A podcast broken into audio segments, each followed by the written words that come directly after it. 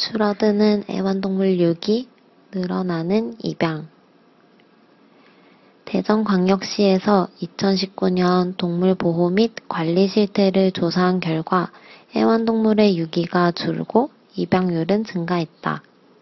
이와 같은 현상의 원인은 동물 복지에 대한 시민의식 성숙과 동물등록제, 입양 지원 사업 추진과 같은 제도의 안정화로 볼 수 있다.